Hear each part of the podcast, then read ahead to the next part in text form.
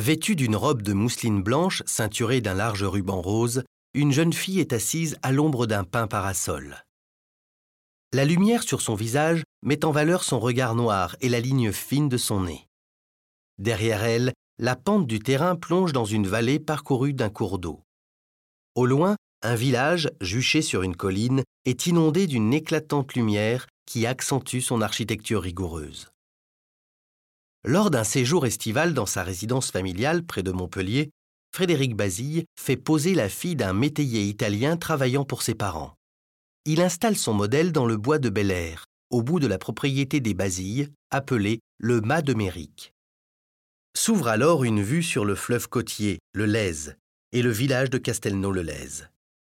L'œuvre est construite autour d'une rupture brutale entre premier plan et arrière-plan, portrait et paysage, relief et vallée, ombre et lumière. Chaque partie de l'œuvre est vue selon un angle différent. Le premier plan est vu horizontalement, tandis que l'arrière-plan est légèrement plongeant. Cette différence, en incurvant la perspective, rapproche le paysage de la figure. C'est de là que l'œuvre tire toute son harmonie.